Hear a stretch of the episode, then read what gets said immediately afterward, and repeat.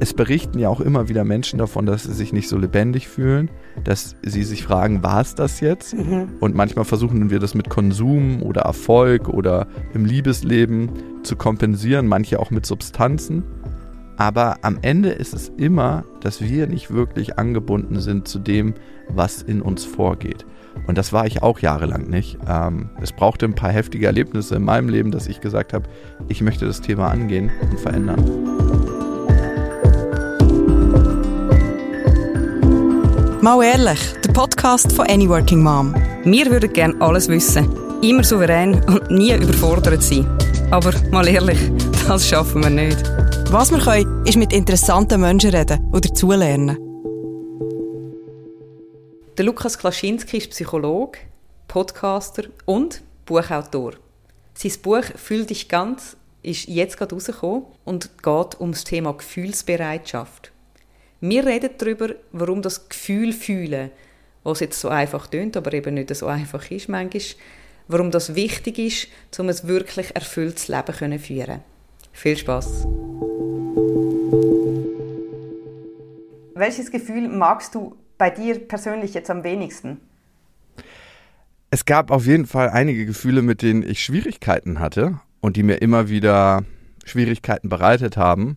Das war auf jeden Fall meine Wut, und ich bin in bestimmten Situationen wütend geworden. Ich habe nie so richtig verstanden, warum. Und dann hat mich meine Wut auch übermannt. Ich glaube, Wut kennen wir alle und Wut kann ein Gefühl sein, was wahnsinnig einen selber kontrolliert. Und dann sagt man Sachen oder macht Dinge, die man dann hinterher bereut.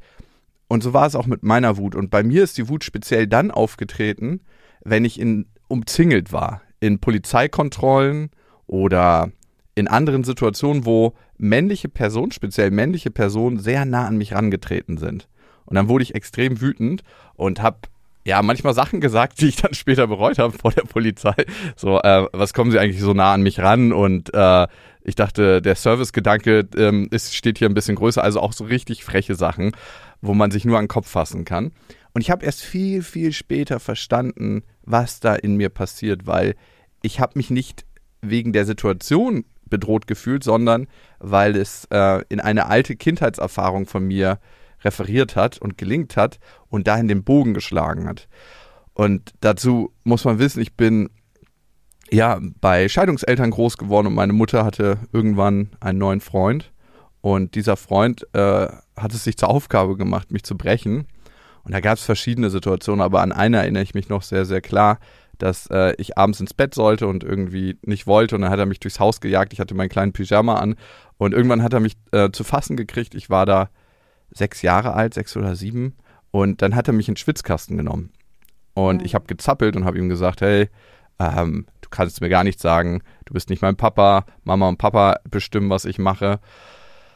Und er hat sich, glaube ich, sehr in seiner Autorität angegriffen gefühlt und hat dann gesagt, okay, ich halte ihn so lange im Schwitzkasten, bis er aufgibt. Und ähm, es verging zehn Minuten und ich habe weiter gezappelt.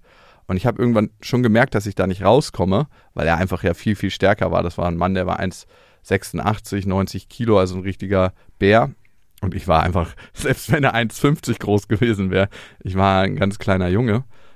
Und ähm, gezappelt, gezappelt und die Zeit verging und ich habe noch die Uhrzeiten im Auge, wie die Zeit wirklich verging. Und es müssen 40 Minuten gewesen sein, bis ich Schritte auf der Treppe gehört habe. Und dann habe ich gewusst, okay, meine Mutter kommt. Und ich bin erlöst, weil ich schon so verzweifelt in diesem Schwitzkasten war. Mhm. Und meine Mutter ist ins Zimmer gekommen und ich habe sie angeguckt und ich dachte, sie sagt jetzt was. Und sie hat einfach nichts gesagt und ist rausgegangen und hat uns das klären lassen. Und ähm, das war der Moment, wo ich innerlich aufgegeben habe. Und ich weiß nicht, ob du so ein tiefes Gefühl von Ohnmacht kennst, dass einen durchflutet und am Ende ist es wie eine riesige Welle der Betäubung und alles wird egal. Das hat mich äh, überschwemmt und ich erinnere mich noch, wie ich mich von außen gesehen habe im Bett, das voll geschwitzt war, weil ich habe an dem Tag gelernt, warum Schwitzkasten Schwitzkasten heißt und habe da einfach gelegen und ähm, diese Bedrängungssituation wollte ich nie wieder fühlen. Diese Ohnmacht, ja. dieses Überwältigtsein als Kind. Und ich war jedes Mal im Schwitzkasten der Polizei oder in dem Schwitzkasten von Ordnungspersonen, ähm, wenn ich in solche Kontrollsituationen geraten bin. Das heißt, das hatte nichts mit der Situation zu tun, sondern mit der alten Situation. Okay, krass. Und ist dir das auch passiert in Beziehungsstreit? Also man ist ja nicht immer nur bei Ordnungshütern im Schwitzkasten, sondern auch wenn eine Person, beispielsweise man streitet und, und man sagt, ich möchte jetzt da raus aus der Situation und die andere Person sagt, ja, ja, aber ich will das jetzt klären und geh nicht weg aus der Situation, dann hast du, konntest du das wie abschalten. Hm, also es gibt ja bestimmte auslösende Reize und das war tatsächlich eher bei männlichen Personen. Äh, mhm. Was die Situation außerdem für mich gemacht habe, ist, dass ich ein ganz bisschen, ein bisschen, ganz bisschen ist untertrieben, sondern äh, tatsächlich den Glauben an meine Mutter in dem Moment ein Stück verloren habe und auch immer wieder verloren habe, weil das war nicht die einzige Situation und damit auch übertragen den Glauben an weibliche Bezugspersonen. Mhm. Und ähm, ich habe meine Mutter ganz viele Jahre nicht wirklich für voll genommen, weil äh, ich dachte, okay, ich kann mich ja eh nicht auf sie verlassen. Und das gab es dann eher im Streit manchmal mit Frauen, dass ich das so ein ähm, bisschen auf Abstand gesehen habe. Und gesagt, ja, okay, puh, nicht ganz so wichtig. Mhm. Ja, ich finde es spannend, weil du sagst, diese Ohnmacht und ich dachte dann nur, ja, glücklicherweise gibt es ja nicht so viele Situationen, hoffentlich in deinem Leben, ich weiß nicht, was du so für einen Alltag hast, wo du mit Ordnungshütern aneinander gerätst. Ähm, aber die Wut wird ja vermutlich auch in anderen Situationen kommen. Ja, also Wut ist per se ne, erstmal ein wichtiges Gefühl, ne? weil Wut ist eine ganz, mhm. ganz wichtige Abgrenzungsenergie. Die Wut verhilft uns zu sagen, hey, stopp bis hierhin und nicht weiter. Und als Männer sind wir mit Wut viel besser sozialisiert und aufgewachsen. Für Männer ist es völlig natürlich, wütend zu sein und zu sagen, wir raufen uns mal und die Grenzen zu ziehen, auch Freude zu zeigen für Männer. Das sind die zwei äh, Emotionen, die für Männer wirklich gut sozialisiert sind. Bei Frauen sehen wir in der Gesellschaft was anderes, dass Frauen oft beim Aufwachsen verboten wurde, wütend zu sein. Hab, sei nicht so zickig, hab dich nicht so, äh, was bist du denn schon wieder so? Bei Mädchen wird eher immer noch, muss man sagen, erwartet, dass sie lieb und nett sind. Und dann fehlt manchen Frauen, manchen erwachsenen Frauen genau diese wichtige Energie, die mir dann hilft, in den wichtigen Situationen, in der Beziehung, im Job, Grenzen zu ziehen. Und manche Frauen werden das vielleicht kennen, sie werden dann nicht wütend, sondern traurig, wenn eigentlich die Wut kommen sollte. Und dann kommen mhm. die Tränen und ähm, das nennt man Primär- und Sekundär-Situation, äh, Emotion, dass eine Emotion die andere überlagert. Mhm. Mhm. Ich, ja, ich kenne das mit der Situation, mit der Arbeit mit dem inneren Kind, wo man oft das wütende innere Kind hat und dann eigentlich dahinter guckt und merkt, ach, es ist ein trauriges inneres Kind, das beschützt wird vom wütenden, also dass die zusammenspielen, oder? Das, und wenn, erst wenn du tief gehst, merkst du, ich bin eigentlich ohnmächtig, traurig. Genau. Und spüre drum, ich spüre eine Wut in mir oder, oder eben umgekehrt. Ich bin traurig und eigentlich ist ganz tief drunter die Wut. Genau, so war es ja auch bei mir, ne? dass ich ganz oft wütend war in Situationen, wo ich eigentlich ein tiefes Gefühl von Ohnmacht hätte fühlen müssen von damals, was an, angesprochen wurde. Aber ich wollte das nicht fühlen, weil Wut ist viel, viel einfacher für mich, auch viel erlernter als jetzt diese Ohnmacht. Kein Mensch möchte sich ohnmächtig fühlen. Und dann gibt es dieses Gefühl, ähm, diese Sekundäremotion, die Wut, die das überlagert und beschützt. Ähm, gibt es in beide Richtungen. Das Wichtige ist, dann wieder zurückzukommen zu seinem eigentlichen Gefühl und auch Entscheidungen treffen zu können in emotional belastenden Situationen. Mhm. Mhm. Und du schreibst ja in deinem Buch, der Untertitel oder der, der Beilein ist ähm, Emotionen verstehen und zulassen. Und ich fand es gerade wichtig, was du gesagt hast, dieses Zulassen, nur schon bei weiblich sozialisierten Menschen, ist ja schon manchmal das, das Schwierige, diese Wut wirklich rauszulassen, nicht auf die Zähne zu beißen oder zu weinen, sondern auch überhaupt mal hinzuspüren und, ah, das, da ist Wut. Wie macht man mhm. das? Ja. Unsere Welt, in der wir leben, ist ja oftmals sehr, sehr schnell. Und wenn ganz, ganz viel Lärm im Außen ist und wenn ganz, ganz viel sehr schnell passiert, haben wir in, den, in der Regel nicht so ein gutes Gefühl zu uns und was in uns passiert. Und unsere Emotionen sind die Übersetzung von allem. Es ist, sind nicht die Gedanken, die unsere innere Sprache ist, sondern unsere Gefühle, die in uns vorgehen. Weil wenn du ähm, etwas anfasst, wenn du was riechst, wenn du was siehst, wenn du was schmeckst, das wird immer übersetzt in ein Gefühl.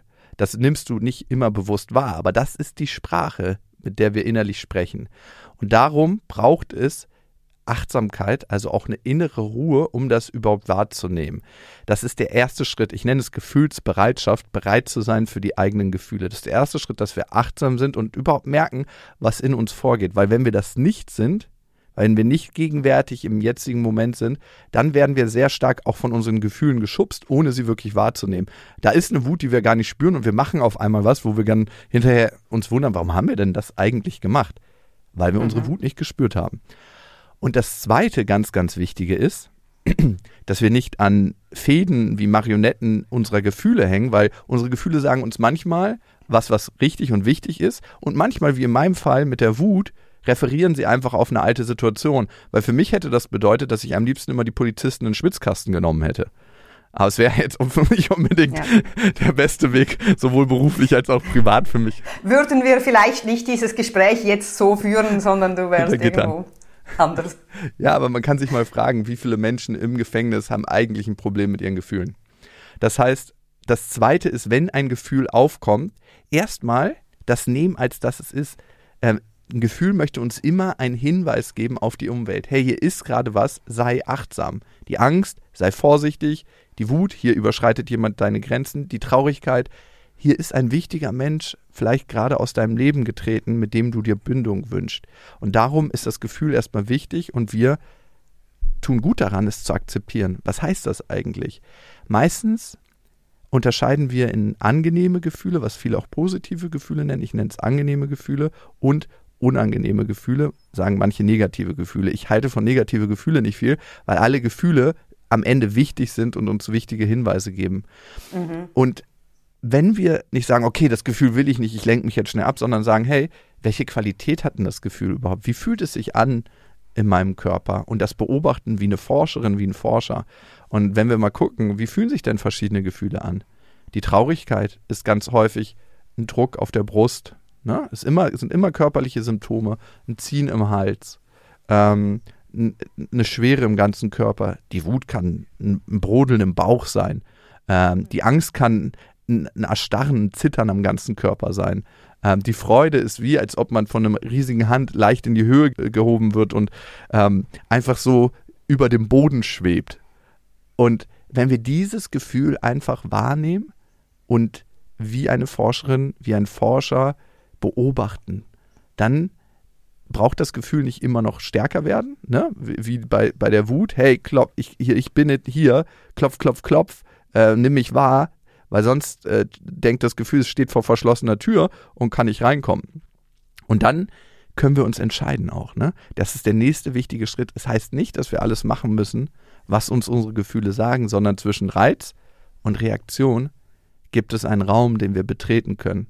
Und wenn wir diesen betreten, bedeutet das Freiheit. Das hat Viktor Frankl gesagt und das ist eigentlich für mich eines der wichtigsten Zitate der Psychologie. Viktor Frankl ist ein Psychiater gewesen und Holocaust-Überlebender, der wahnsinnig tolle Bücher und wahnsinnig tolle Methoden ins Leben gerufen hat. Und stell dir mal vor, du bist gerade wütend in einer Erziehungssituation. Ne? Das kennen wir alle. Man hatte so einen, so einen langen Tag mhm. mit den Kindern. Ja.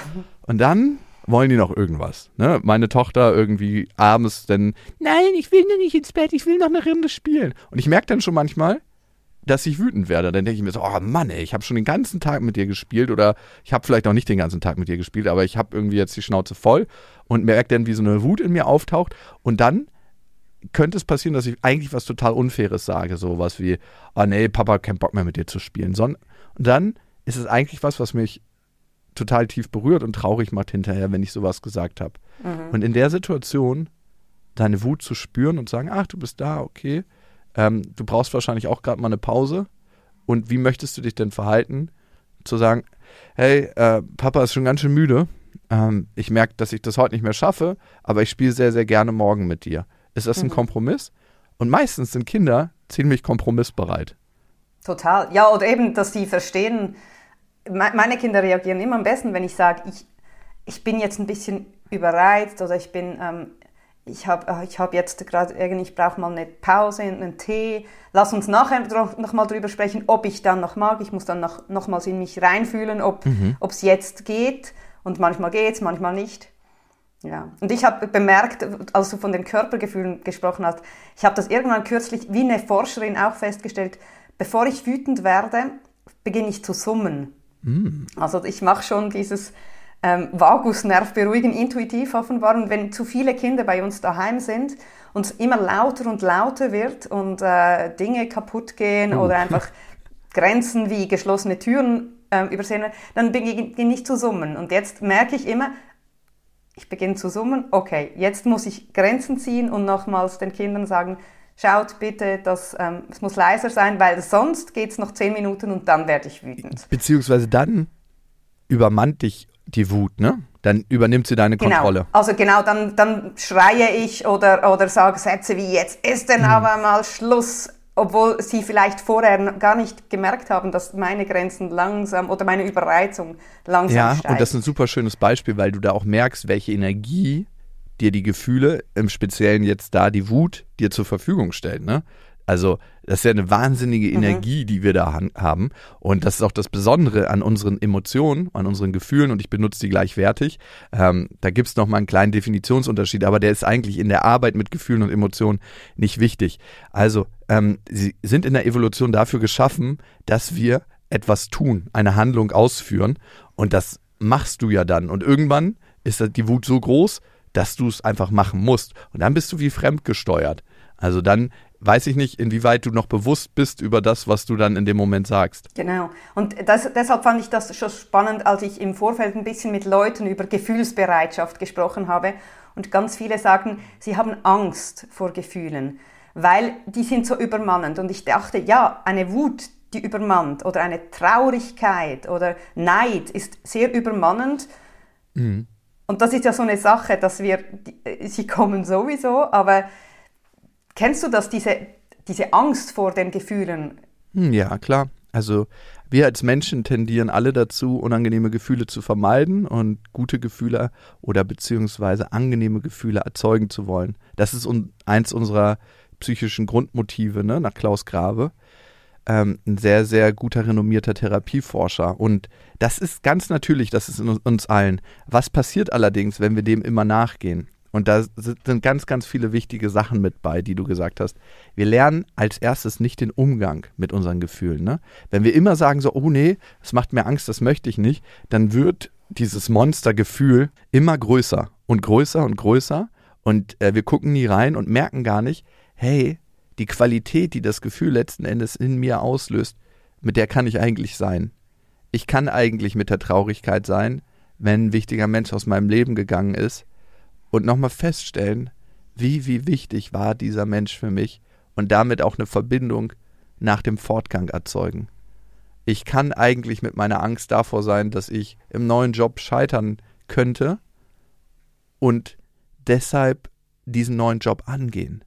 In den meisten Fällen sind Menschen, wenn sie etwas tun, nicht bereit, mit ihren Gefühlen umzugehen und deswegen tun sie es nicht. Was, es steht fast nie was anderes im, im, zwischen uns und der Zukunft als unser Gefühl. Und wir verpassen auch ganz viele wichtige Informationen über unser Leben. Ein Navigationssystem, ein Inneres steht uns nicht zur Verfügung, wenn wir nicht unsere Gefühle fühlen. Und das Problem an unseren Gefühlen ist, das ist nicht wie so ein Mischpult, wo wir einen Regler einzeln drunter ziehen können, sondern wenn wir einen Regler betätigen, sind andere Regler auch damit verbunden und wir fahren unser ganzes emotionales Erleben runter, wenn wir nicht bereit sind, unsere Gefühle zu fühlen. Und es berichten ja auch immer wieder Menschen davon, dass sie sich nicht so lebendig fühlen, dass sie sich fragen, war es das jetzt? Mhm. Und manchmal versuchen wir das mit Konsum oder Erfolg oder im Liebesleben zu kompensieren, manche auch mit Substanzen. Aber am Ende ist es immer, dass wir nicht wirklich angebunden sind zu dem, was in uns vorgeht. Und das war ich auch jahrelang nicht. Ähm, es brauchte ein paar heftige Erlebnisse in meinem Leben, dass ich gesagt habe, ich möchte das Thema angehen und verändern. Mhm. Ja, und was du sagst, ich habe lange Jahre auch versucht, Gefühle vor, vorauszudenken, also quasi zu, äh, intellektualisieren, was ich dann in dieser Situation fühlen werde und wie ich dann damit umgehe, was natürlich überhaupt nicht funktioniert. Ähm, und die, die Gefühle kommen ja sowieso. Also man kann eine Traurigkeit, ich kenne viele, die beispielsweise wirklich das Schwere, ähm, dass sie wissen, irgendwann ein geliebter Mensch wird sterben und sie versuchen das vorzu, sich vorzubereiten auf diese Gefühle und alle sagen, das kannst du nicht. Genauso wie beim Elternwerden, wo du echt nicht wissen kannst, was das mit dir machen wird. Diese Gefühle, auch die, also positive oder ähm, angenehme wie unangenehme Gefühle, dass man das halt nicht vorfühlen kann. Deshalb ist es ja, ich muss jeweils selber über mich lachen, dass ich das versuche, das irgendwie so bereit zu packen. Hm. Und auch das ist ganz natürlich, ne? Wir alle haben ein Bedürfnis nach Kontrolle und wollen unser Leben Voll. kontrolliert leben und sagen, hey, das möchte ich irgendwie vorahnen. Aber wir können unsere Gefühle intellektualisieren, versuchen noch mehr und mehr zu verstehen. Und das ist einerseits wichtig, um den Umgang mit ihnen zu lernen, aber ähm, verstehen ist eben nicht fühlen. Und das bleibt am Ende. Und ja, also ich finde, ohne das Gefühl wäre das Leben auch eigentlich nichts. Ne? Also das hast du ja bei schwer Depressiven oft, die sind nicht in den meisten Fällen traurig, sondern die fühlen gar nichts mehr. Und das ist noch viel, viel schlimmer als traurig sein.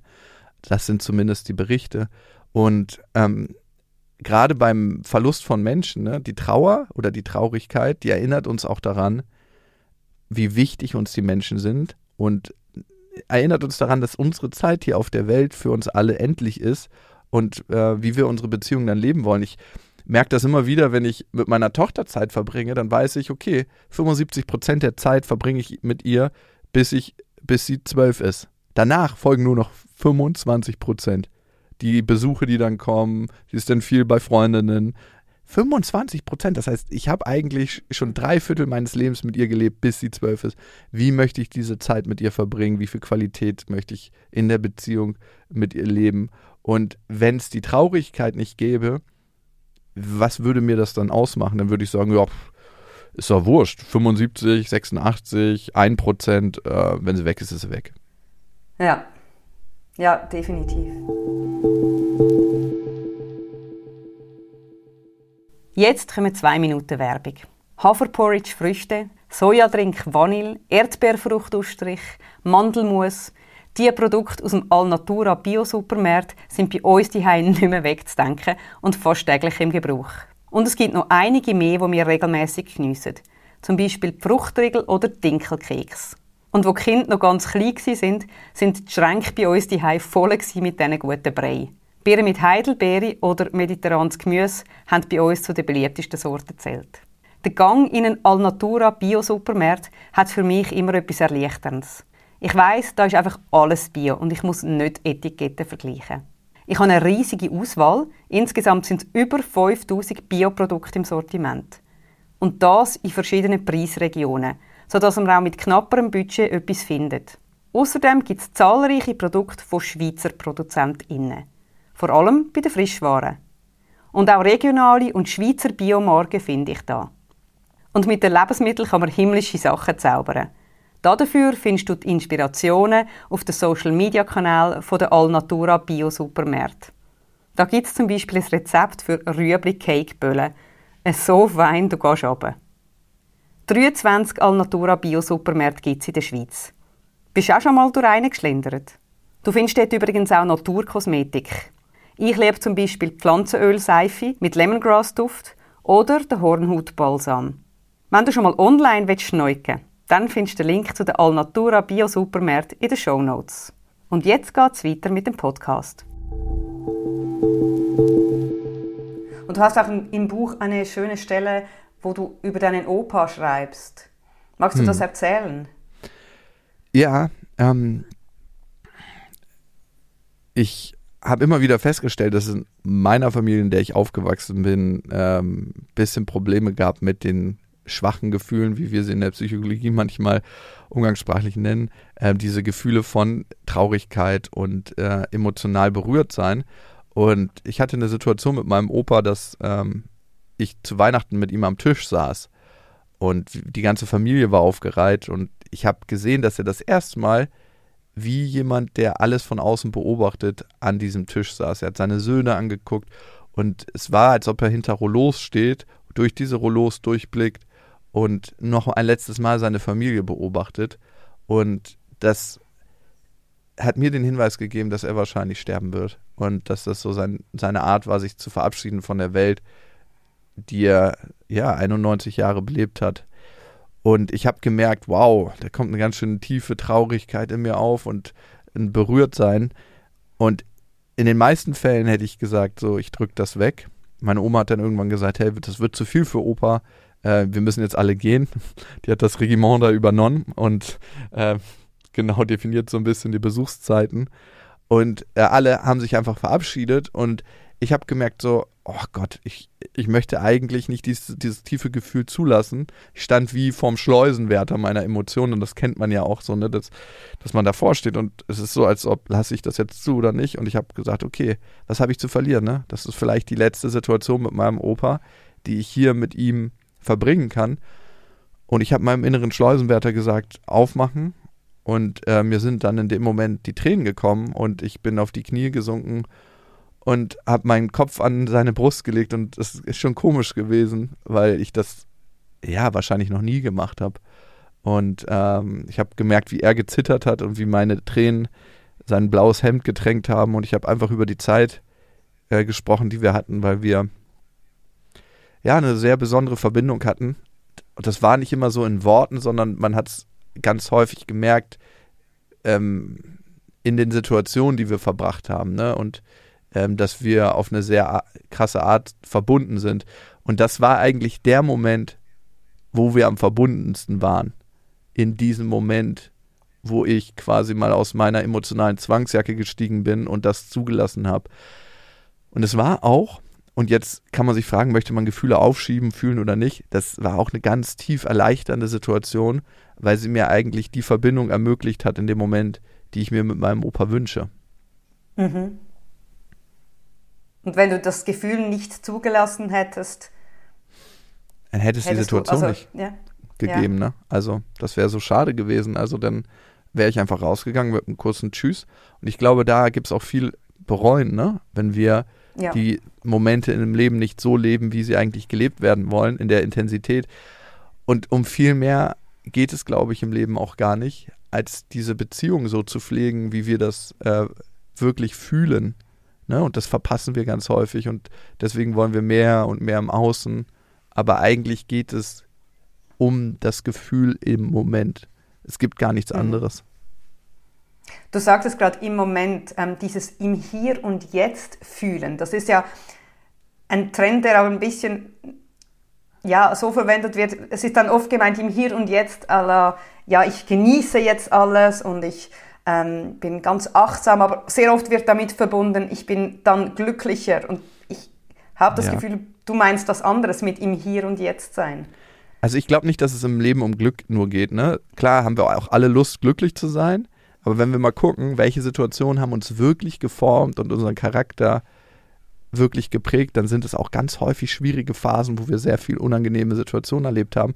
Und die haben wir dann überwunden und überstanden und merken, wie gestärkt wir aus diesen Situationen gehen. Ne? Es gibt auch sowas wie ein inneres Training, inneres Bergsteigen und solche Situationen sind das.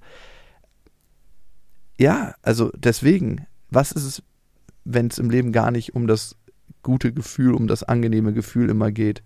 Und ähm, für mich geht es darum, alle Gefühle, die da sind, zu fühlen in einer vollen Gefühlsbereitschaft und das zeichnet dann auch die Kontraste und das macht unser Navigationssystem auch erst genau. Ne? Wenn wir immer nur nach den positiven Gefühlen, nach den angenehmen Gefühlen streben, hedonistisch unterwegs sind und das sagt uns ja unsere Gesellschaft, äh, be happy und good vibes only und all das, ne, was wir immer hören, nervt auch krass, muss man einfach sagen, geht mir ein bisschen ja, auf den Sack. Die, For die Forschung zeigt auch, Menschen, die das tun, sind am Ende unglücklicher und dann können wir uns fragen, warum ist das so? Und da gibt es ganz viele Faktoren. Natürlich haben die eine viel höhere Erwartungshaltung an das Leben, weil sie sagen, die Messlatte ist ganz, ganz hoch und es muss gut sein. Und warum bin ich jetzt nicht glücklich? Oder warum bin ich jetzt nicht super entspannt im Urlaub? Das haben wir auch manchmal. Ne? Wir, wir arbeiten auf so eine Zeit hin, wo es dann endlich besser wird. Und in der Zeit merken wir, oh Gott, ey, ich kann mich gar nicht entspannen oder ich bin gar nicht so happy, wie ich das erwartet habe. Ähm, Und darum gibt es eigentlich nur das Gefühl im Moment. Und das gilt es ja. zu akzeptieren, was da ist. Ich glaube, das ist äh, gerade das, wo viele Eltern damit hadern, weil das so hochgepusht wird, diese Erwartungshaltung, wenn dann das Baby da ist, dann bist du so glücklich. Und all diese Eltern, die das nicht fühlen, und ich behaupte, das ist die Mehrheit, die nicht in endloser Glückseligkeit schwelgt, mhm. die ähm, hadern dann mit sich und denken sich, ich mache was falsch oder ich bin falsch, noch schlimmer. Ähm, und schämen sich für ihre Gefühle, eben weil halt so viele Gefühle da sind und so widersprüchliche Gefühle. Ja, 100 Prozent, ne? Und damit sitzen wir alle im selben Boot. Aber keiner sagt es so richtig. Ähm, das ist ja auch so ein Ding, ne? Egal wie reich oder arm du bist, ähm, wir alle kämpfen mit Gefühlen und irgendwie wird uns manchmal die Illusion vermittelt, dass es so einen Ort gibt, an dem wir dann für immer happy sind, ne? wenn wir erstmal die Eigentumswohnung haben, die glückliche Partnerschaft, diesen einen tollen Job oder unser Kind oder unsere ähm, zwei, äh, vierköpfige Familie endlich nach dem Bilderbuch kreiert worden ist. Und dann sind wir an dem Ort und an dem Punkt und merken, dieses Gefühl stellt sich nicht ein und haben dann aber schon wieder eine neue Karotte, die wir vor uns aufhängen und sagen, ja, ähm, jetzt merke ich es gerade, jetzt ist gerade ein bisschen stressig, aber wenn dann der Urlaub kommt oder wenn dann erstmal Weihnachten ist oder bla bla bla. Wir leben immer in der Zukunft und leben dann nie im Moment. Und die Wahrheit ist, und das können wir ganz klar sehen, wenn wir in unsere Vergangenheit gucken, Gefühle sind einfach wie das Wetter. Mal da, mal nicht, mal sind sie ein bisschen schwächer, mal doller, äh, sie sind wechselhaft und das ist einfach der Lauf des Lebens. Und am zufriedensten und lebendigsten fühlen sich die Menschen, die genau das wissen und leben, dass es einfach so ist. Und das kann sein, dass wenn wir Eltern werden, dass eben auch eine tiefe Traurigkeit in uns aufkommt, weil ein langer Lebensabschnitt, den wir auch sehr genossen haben, vorbei ist. Dass wir Angst haben, weil eine ungewisse Zeit vor uns liegt, weil wir nicht wissen, ob wir die Eltern sein können, die wir wollen, weil wir nicht wissen, ob wir für unsere Kinder das Leben bereitstellen können, was wir uns wünschen und weil wir uns auch ganz oft selber vergessen, weil das einfach ein wahnsinniger emotionaler Stress ist, Eltern zu werden. Und auch an alle alleinerziehenden Eltern, da gibt es ja auch viele da draußen, ne? Ähm, da ist der Stress auch immens und da stellt sich der genau auch so ein und es spielt auch da wahrscheinlich gar nicht so eine Rolle, ne? ob du jetzt in der Partnerschaft ganz glücklich bist und sich da die Gefühle nicht einstellen oder ob du allein unterwegs bist. Wir haben einfach wahnsinnig viel Erwartung an uns und dass wir glücklich sein müssten. Aber die Wahrheit ist, dass das Leben alle Gefühle für uns bereithält. Mhm. Deshalb sprichst du auch im Buch vom, du sprichst vom erfüllten Leben. Äh, manchmal kenne ich auch den Begriff das volle Leben, weil das halt diese Amplitude einschließt, die ganz glücklich, ganz traurig, ganz neidisch, ganz wütend, ganz ähm, verliebt oder beschämt alles mit, mhm. mit reinnimmt. Genau. Ich spreche nicht vom glücklichen Leben, aber das glückliche Leben darf und kann sich auch einstellen. Und mhm. die Forschung zeigt, dass wir auch mehr glückliche oder zufriedene Gefühle fühlen, wenn wir ähm, gefühlsbereiter sind ähm, und vor allem auch in einer anderen Intensität das heißt viel intensiver. Ähm, aber ich glaube, es geht vor allem um ein erfülltes Leben. Ne? War ich glücklich in dem Moment, wo ich bei meinem Opa auf der Brust lag, ähm, knien vor ihm, während er in seinem Sessel saß? War ich da glücklich in dem Moment? Ich würde nicht sagen, dass ich glücklich war. Ich war sehr traurig, aber ich war sehr im Reinen mit dem Gefühl, was ich in dem Moment gespürt habe. Und deswegen war ich sehr, sehr verbunden mit dem Leben. Und das ist für mich ganz persönlich viel, viel wichtiger als glücklich zu sein in dem Moment. Ähm, das hätte es gar nicht gegeben. Also diese Auswahl mhm. gab es auch gar nicht, sondern es gab nur, möchte ich jetzt verbunden sein mit dem Leben und mit meinem Opa und mit mir selber oder eben nicht. Und das Spannende ist auch, wenn wir mal gucken, was uns wirklich glücklich und zufrieden und lange im Alter gesund hält, dann sind das drei Sachen. Da gibt es Langzeitstudien zu und die größte ist äh, eine Harvard-Studie, die begleitet Menschen seit ihrer Geburt bis ins hohe Alter, bis in den Tod hinein. Und wir haben eigentlich keine verlässlicheren Daten als diese Studie. Und es sind drei Sachen. Es ist die Beziehung zu anderen Menschen, die wir führen. Und was verbindet uns mit anderen Menschen? Das Gefühl. Ne? Wir müssen unsere Gefühle spüren, um auch empathisch andere Gefühle lesen zu können. Wenn wir nicht verbunden sind mit uns, können wir uns auch nicht mit anderen verbinden. Das zweite ist, was für ein glückliches, erfülltes Leben sorgt, die Beziehung zu uns selbst. Und wenn wir unsere eigenen Gefühle nicht fühlen, holla, dann sind wir eigentlich in Scheidung, im Scheidungskrieg mit ja. uns selber. Und das dritte ist, den Sinn im Leben finden. Ne? Und das ist was riesengroßes. Ne? Da suchen wir meistens sowas, äh, so eine Pyramidenspitze, so bei Maslow wird das ja auch aufgemacht, dass das so die höchste Erfüllung ist und dass das alles ist.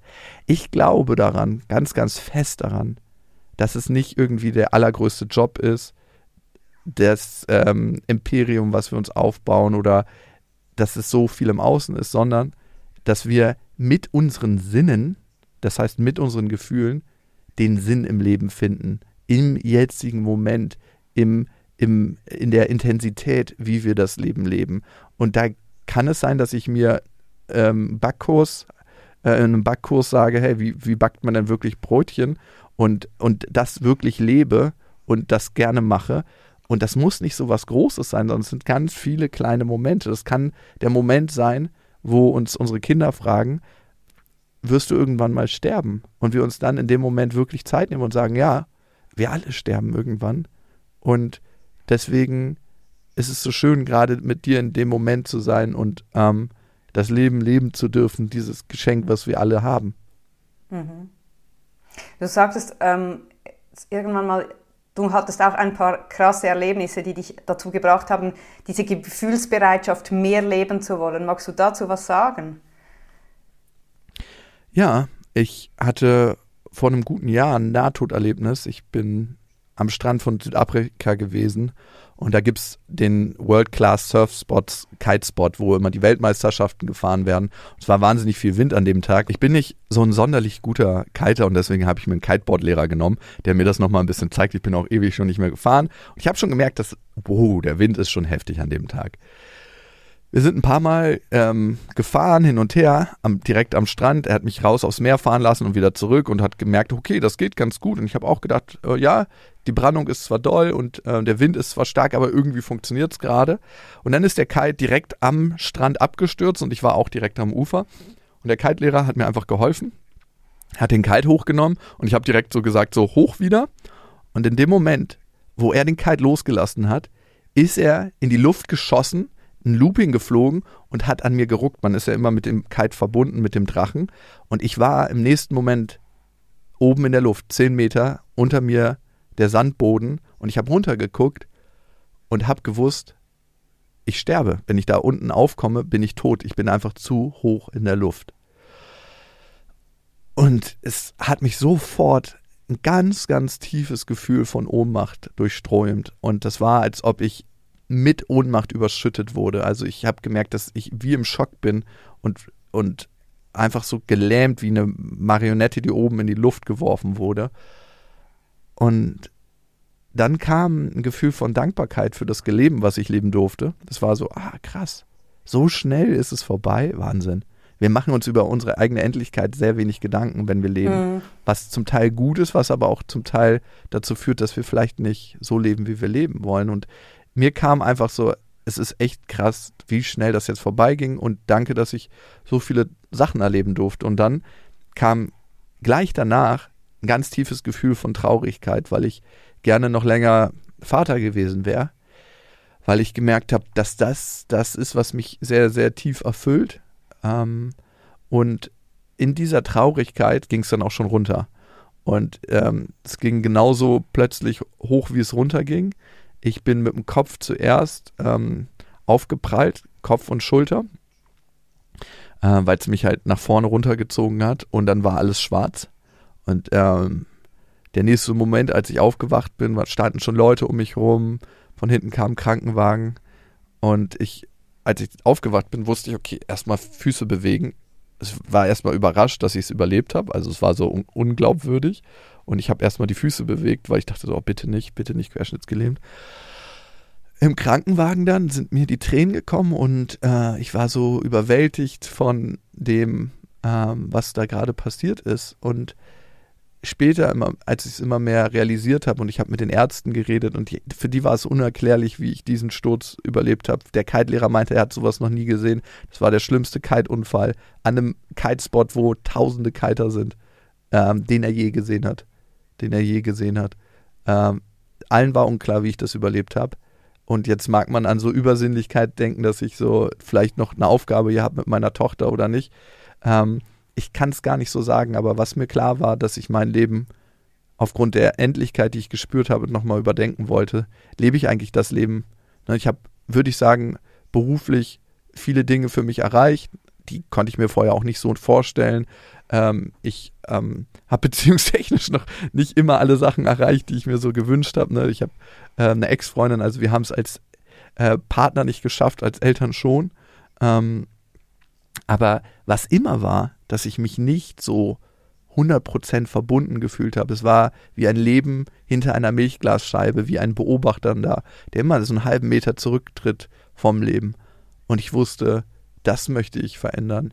Als Bruder, als Sohn, als Freund, als Chef und vor allem aber auch als Vater für meine Tochter.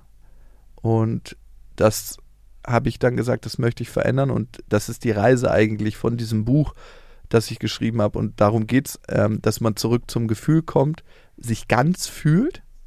Ähm, und ähm, für mich war das eine sehr, sehr intensive Reise. Also dieses Buch hat einen starken therapeutischen Effekt auf mich gehabt und ähm, Mitarbeiter haben mir auch gesagt, wie ich mich in dieser Zeit verändert habe. Ähm, und ich merke einfach, dass ich viel, viel offener bin. Das ist, als ob ich mal alle Türen auf, von, von meinem Haus aufmache. Ne? Und das heißt dann auch, dass ich manchmal berührt bin in Situationen, wo ich mir das früher nie hätte vorstellen können, aber das kommt dann bei mir an. Und aber auch, ähm, ja, viel gelassener in mir bin. Es ist wie, als ob ich eine ganz, ganz krasse innere Ruhe und Zufriedenheit gefunden habe. Und das ist ein wahnsinnig schönes Gefühl. Es ist am Ende, als ob ich das erste Mal so richtig in Beziehung mit mir selber bin.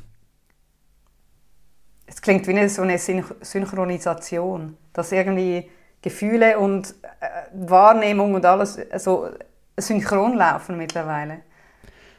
Ja, also ich glaube, da beschreibst du es 100% so, wie ich es wahrnehme. Ähm, ja, es gibt nicht mehr so ein, so ein Ding zwischen der Welt, die müsste anders sein und mir, sondern es ist eher wie ein Einklang und Schwingen. Und das heißt nicht, dass ich irgendwie immer nur im Zen-Zustand durch die Welt gehe und alles ist okay. Also es ist ganz viel nicht okay, dass Kriege auf der Welt sind, dass Umweltverschmutzung da ist, dass ähm, ähm, Menschen auf der äh, Straße geschlagen werden, ist alles nicht okay. Und das, das spüre ich auch noch und ich spüre alle Gefühle und das ist auch gut. Aber es ist ähm, in mir eben diese, dieser Einklang entstanden. Das ist wie ein warmer, weicher Ton, der alles zusammengebracht hat. Mhm. Ja, ich glaube, das ist wichtig, was du noch sagst. Es ist ja nicht so, dass man mit der Gefühlsbereitschaft dann einfach ausblendet, was sonst noch so ist, sondern einfach diese hält man diese Gefühle auch ein bisschen besser aus, eben diese Widersprüchlichkeit der Welt, weil oft ist es ja eine Vermeidungshaltung, dass man sagt, ich gucke einfach keine Nachrichten mehr, dann muss ich das nicht fühlen. Ähm, ja, also mehrere Sachen dazu. Ähm, ähm, eins zeigen Studien, dass wir, wenn wir zu viele dieser Nachrichten konsumieren, in der Tendenz unglücklich werden. Ne? Bereits ab zwei Minuten Medienkonsum am Tag. Ja. Das äh, zeigen die Studien auf. Das ist schon Wahnsinn. Ähm, das hat auch die Ursache, dass ähm, unsere Medien ja hauptsächlich darauf gepolt sind, uns das zu zeigen, was gerade nicht so gut läuft in der Welt, ne? Weil unser Gehirn um, unglaublich darauf anspringt, ne? Wir sind evolutionär so geschaffen, dass wir eher so das Negative in der Welt sehen, was läuft nicht gut, was funktioniert nicht, weil das hat uns damals, wenn wir den Fehler in der Welt erkannt haben, das Überleben gesichert. Und darum waren es ganz, ganz wichtige Informationen. Ja. Und darauf springen wir heute noch an. Und wir klicken ja auch auf das. Genau. Ja, ja also die Medien zeigen das, was geklickt wird und wir klicken ja. auf das, was uns das Überleben sichert. 100 Prozent. Und da gibt es auch keinen Schuldigen, so die Medien sind jetzt schuld oder wir sind schuld. Es ist einfach so, wie wir evolutionär gestrickt sind. Die Medien brauchen die Reichweiten, die Klickraten und deswegen gestalten sie sie so, wie sie sind. Also da muss man schon gucken, dass man sehr bewussten Medienkonsum hat. Das, glaube ich, ist auch wichtig. Und zu gucken, was in der Welt passiert und dass einen das auch traurig und betroffen macht und aber auch zu gucken, was ist denn mein Handlungsspielraum, ne? Und das sind meistens die Beziehung zu mir und die Beziehung zu den Menschen in meinem Umfeld. Und damit verändere ich schon die Welt von mir und von ganz vielen Menschen um mich herum. Ne? Und es kann sein, dass mich das so tief betrübt macht, dass ich sage, ich möchte noch mehr machen und noch mehr, aber immer aus diesem Gefühl heraus, das ist das Wichtige. Ähm, das andere, was uns die Welt zeigt, dass viele in unserer Welt nicht gefühlsbereit sind. Ähm, ganz viele führende Politiker, ne? Weil wenn du eigentlich in der tiefen Verbindung stehst mit dir und der Welt, und ich, ich würde behaupten, dass viele gerade diktatorische Menschen eigentlich sehr tief traumatisierte Kinder sind, die sich abgeschottet haben, abschotten mussten von ihren Gefühlen und aus diesem Trauma raus agieren. Mhm. Ähm, das heißt, wir werden in Teilen auf dieser Welt von traumatisierten Menschen regiert. Ähm, die sind eben nicht angebunden an ihre Gefühle, die sind nicht gefühlsbereit, weil ich glaube nicht, dass wir als Menschen dazu in der Lage wären, in ein wildfremdes Dorf einzudringen und dort Menschen abzuknallen, die auch eben Familienväter sind, die auch eben Brüder sind, die Söhne sind, die ähm, Partner sind. Wenn wir wirklich verbunden wären mit uns, wäre das nicht möglich. Ja, und ich glaube, diese Sozialisierung, du hast es auch schon ähm, angesprochen, du als Mann diese Gefühle, ähm, eben Wut und Glück, das sind, ist erlaubt, alles andere ist ein bisschen schwierig. Mhm. Und diese Gefühlsbereitschaft ist ja beim männlich sozialisierten Wesen doch schwieriger. Es wird immer noch leider nicht, nicht anerzogen oder nicht ähm, beigebracht, wie man Gefühle fühlt. Ist, erlebst du das auch immer noch in deinem Umfeld oder ja, Gibt's unbedingt. Da Hoffnung? Ja, es gibt auf jeden Fall Hoffnung. Ich glaube, es verändert sich gerade ganz, ganz viel und es gibt auch den Raum ne, dafür. Also ich würde jetzt auch nicht der letzten Generation dafür die Schuhe, die Schuld in die Schuhe schieben. Es ist einfach so, dass wir durch ein paar Kriege gegangen sind, ne? Und ähm, auch ähm, der Schweizer Raum war betroffen ne, von dem, was in der Welt passiert. Ne? Das heißt ja immer so, die Schweiz ist so, so, so eine Insel, aber auch, äh, auch alle Menschen waren einfach betroffen von diesen Kriegen, die auf der Welt geherrscht haben. Und das führt einfach dazu, dass wir in den Überlebensmodus schalten. Und da gibt es nicht mehr so viel Handlungsspielraum und eben auch nicht mehr so viel Gefühl, sondern nur noch wenige Gefühle. Und dann ist die Frage, Menschen, die aus solchen Situationen kommen und eigentlich gar nicht selber mit diesen tiefen Gefühlen, die auch Ohnmacht auslösen, zurechtkommen und diese gelernt haben, was sollen die denn uns beibringen? Das ist so ein bisschen so, als ob mir jemand sagen will, wie ich eine Arktis äh, Expedition halte, der noch nie da war und der auch noch keine Bücher darüber gelesen hat. Ja, total. Ja, oder eben, wenn man also schon als Kind diese, all diese Bilder äh, nicht mal mitkriegen, aber die, die, die Bilder von den hehren Rittern, was die für Gefühle haben und eben nicht, was ist weibisch, was ist ja. männlich oder, oder her, das ist so lange in unseren Köpfen schon drin, dass logisch ein Kind, was weint und die, und die Eltern seit Generationen sagen, hör mal auf zu flennen. Ja. Dann ist logisch, dass man das als erwachsene Person nicht mehr kann.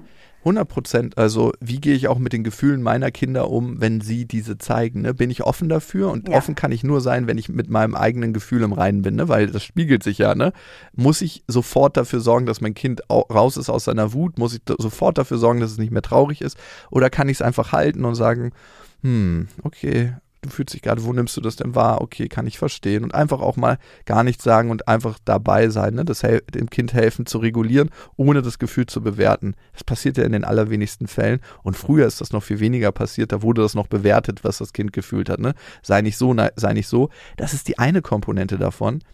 Und die andere Komponente, die lassen wir manchmal außer Acht, ist, dass Kinder ja nicht nur durch das explizite Lernen, also was wir zum Ausdruck bringen, sondern vor allem auch durch das implizite, was sie sich abgucken. Und wenn Papa immer so ist, ich habe meinen Vater mit meinem Opa entweder neutral gesehen, in Freude oder dass sie sich gestritten haben und wütend waren. Aber was ich eigentlich erst sehr, sehr, sehr viel später festgestellt habe, waren tiefe Momente der Berührung, wenn mein Papa, mein Opa oder mein Opa, mein Papa mal gefragt hat, war ich eigentlich für dich ein guter Vater? Ähm, und da habe ich gemerkt, da gibt es auch eine andere Qualität. Und die habe ich viel, viel später erst mitbekommen. Und ich habe meinen Vater bis zum heutigen Tag zweimal weinen sehen. Ja. Zweimal. Ich habe meine Mutter viel, viel öfter weinen sehen. Das, was sagt mir das denn als Mann? Äh, ist das überhaupt in Ordnung, als Mann zu weinen oder darf man das eigentlich nicht machen in der Welt? Und das muss noch nicht mal so was Bewusstes sein, sondern das kann diese tiefe Schranke sein in mir, die da ist und die dafür sorgt, dass ich dieses Gefühl gar nicht erst zeige. Ne? Mhm. Ja, oder das Thema Neid, das ist ein, eines, das mich beschäftigt, wo ich finde, das wird halt auch so negativ konnotiert in der Welt, dass sofort Neid ist schlimm, musst du wegpacken, anstatt mhm. was will mir dieses Gefühl sagen? Das finde ich auch so spannend, dass das, ja, dass man das halt sich fragen darf. Was bedeutet das eigentlich für mich? Ja, unbedingt. Ne? Ich habe äh, das in letzter Zeit gemerkt. Ähm, mein Geschäftspartner und bester Freund. Er hat zum Beispiel eine ganz, ganz tolle Familie, mit der er lebt. Und ähm, die leben draußen am Stadtrand äh, in so einer Einfamilienhaussiedlung und eigentlich ein Leben, ähm, was ich, wo ich immer so ein bisschen einen Witz drüber gemacht habe, ah, das ist ja ganz schön spießig und so. Aber da habe ich auch in mir ehrlich gespürt, oh, eigentlich ist es eine Geborgenheit, ähm, die ich mir auch mehr wünsche in meinem Leben. Und nur wenn ich dieses Gefühl zulasse, und da war auch Neid dabei, kann ich mit ihm in Kontakt gehen und sagen, hey, eigentlich kenne ich das an, was du dir da geschaffen hast und ich finde das ganz, ganz toll. Vielleicht kannst du mir mal sagen, was für dich entscheidend war auf dem Weg dahin, dass ich mir das auch ermöglichen kann in meinem Leben. Und darum ist es so wichtig, auch das Gefühl zu fühlen und es eigentlich oft ein Gefühl davon, bin ich gerade auf dem Weg, auf dem ich sein möchte, oder gibt es ein paar Parameter, wo ich noch sagen kann, hey, da bedarf es für mich jetzt gerade eine Veränderung. Mhm. Du hast vielleicht zum, zum Abschluss, ich sehe, wir, wir, ich könnte ewig über Gefühle sprechen, aber du hast noch gesagt, ähm, gefühlsbereit ist auch ein bisschen offen sein.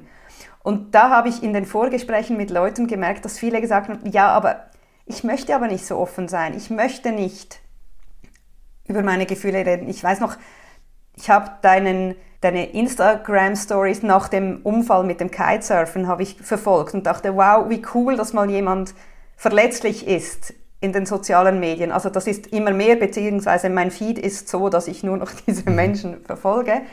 Und dann haben aber viele gesagt, ja, ist ja schön und gut, dass Leute verletzlich sind oder in deinen Podcasts, ähm, deinen, deinen diversen, sprichst du auch sehr offen. Und es gibt aber viele Leute, die das nicht möchten. Das ist, bedeutet ja für dich nicht Gefühlsbereitschaft, gleich auch introvertierte Personen müssen alles rausplatschen, was sie fühlen. Nee, genau, darum geht's gar nicht. Also es geht gar nicht darum, dass dann immer zu sagen, hey, ich merke gerade, ich bin hier wütend und äh, ihr müsst jetzt mal so und so, ne? Es geht in erster Linie darum, die Verbindung zu sich selber zu schaffen, ne? Und zu merken, was geht dann in mir vor? Und dann kann ich immer noch entscheiden, wie ich damit in Kontakt mit der Außenwelt treten möchte es ist ein ganz, ganz großes Geschenk, was wir anderen Menschen machen, wenn wir ihnen mitteilen, wie wir uns fühlen in einer solchen Situation, weil es schafft immer eins, Verbindung. Und das ist danach, danach sehnen wir uns alle. Und auch in Streitereien, wenn wir verbunden streiten, hat das eine ganz, ganz andere Qualität. Und natürlich heißt das nicht, dass wir oversharen und ähm, zu unserem Chef gehen und sagen, ey, das macht mich so wütend, wenn du mir solche Aufgaben gibst. Äh, du bist ein blöd, äh, Blödmann. Sondern auch da zu gucken, welchen Raum gibt es hier gerade und wo ist die Situation adäquat. Ich, ich würde immer gucken, dass ein Vertrauensverhältnis auch da ist und das kann man aber auch aufbauen. Das merken wahrscheinlich viele. In dem Moment, wo sich jemand wirklich mal öffnet und da gibt es dann meistens eine Basis für, ne, dass man sich schon ein bisschen kennt und das erste Mal was erzählt, so zum Beispiel, hey, ich ähm, merke dann und dann war ich total traurig, weil das und das passiert ist, zum Beispiel, dass wir das erste Mal so richtig tief in den Menschen einsinken und dass eine Verbindung entsteht, die viel größer ist, weil es auch die Tür für uns öffnet, diese Sachen zu zeigen. Mhm. Ja, das versuchen wir in unserem Unternehmen zu leben, diese ein bisschen Verletzlichkeit eben ohne Oversharing oder jede Person so, wie sie es möchte. Mhm.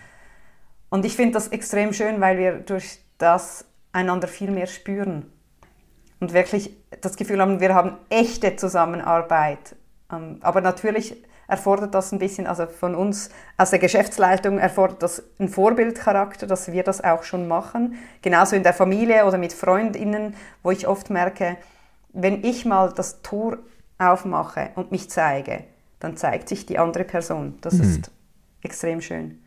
Ja, auf jeden Fall. Wir können da in Vorleistung gehen und ähm, das macht letzten Endes auch eine gesunde Firma aus. Ne? Ähm, wie sind die Leute angebunden an ihre Gefühle? Weil wenn ich meine Gefühle nicht spüre, der, der, das Endresultat in belastenden Phasen ist immer ein Burnout. Weil ich habe ja gar kein Anzeigesystem in mir, was mir sagen kann, ey, stopp.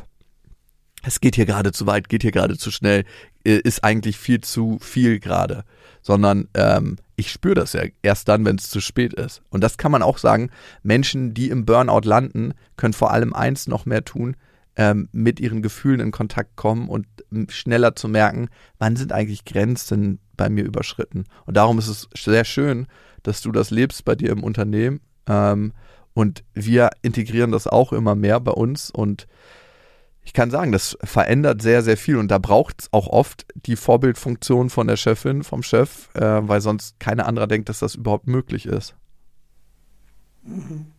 Jetzt hast du ja dieses, äh, also erstens bist du Psychologe und befasst dich schon seit Jahren mit diesen Themen, hast jetzt auch noch ein Buch dazu geschrieben und ich denke dann immer an die HörerInnen, die sagen, ach, aber ich kriege das nicht hin mit diesen Gefühlen. Und dann denke ich immer, aber sogar du würdest, würdest du jetzt behaupten, ja, ich habe das total jetzt alles im Griff.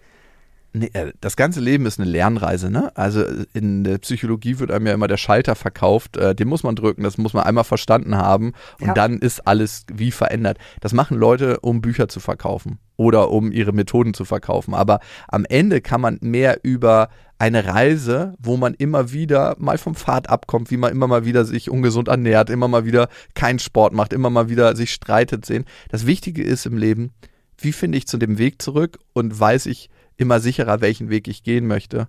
Und das war mir einfach das Wichtige, das aufzuzeigen und diesen Weg gemeinsam mit dem Menschen zu gehen im Buch, zu sagen, jedes Kapitel ist dafür da, um mal dieses Gefühl zu spüren durch eine Geschichte ähm, dann das Gefühl verstehen und dann aber auch einen Lösungsweg aufzuzeigen, wie gehe ich denn damit um und wie kann ich die Qualität des Gefühls bei mir leben.